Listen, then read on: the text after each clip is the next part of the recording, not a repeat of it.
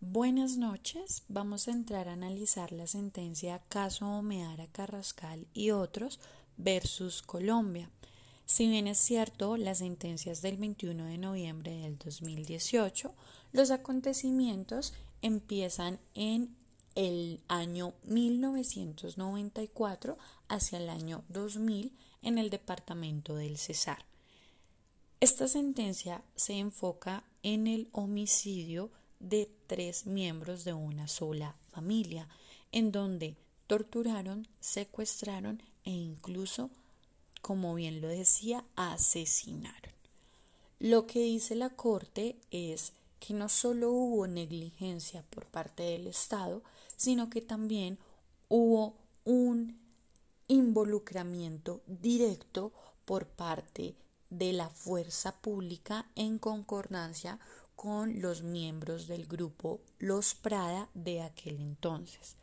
Lo que la Corte argumenta es que no se brindó protección a los sobrevivientes, no se hizo una búsqueda o una investigación de manera oportuna, seguido de ello existió impunidad debido a esta, a la falta de investigación.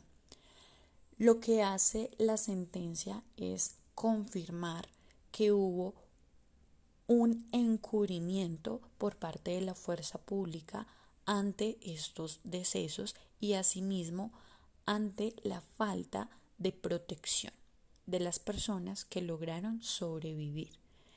Este acontecimiento, entrando a ser una apreciación muy personal, me causa intriga y curiosidad porque si bien es cierto hay víctimas mujeres, no son víctimas letales, no se alcanza a evidenciar en la sentencia que hubiese afectación a la integridad de la mujer de manera directa.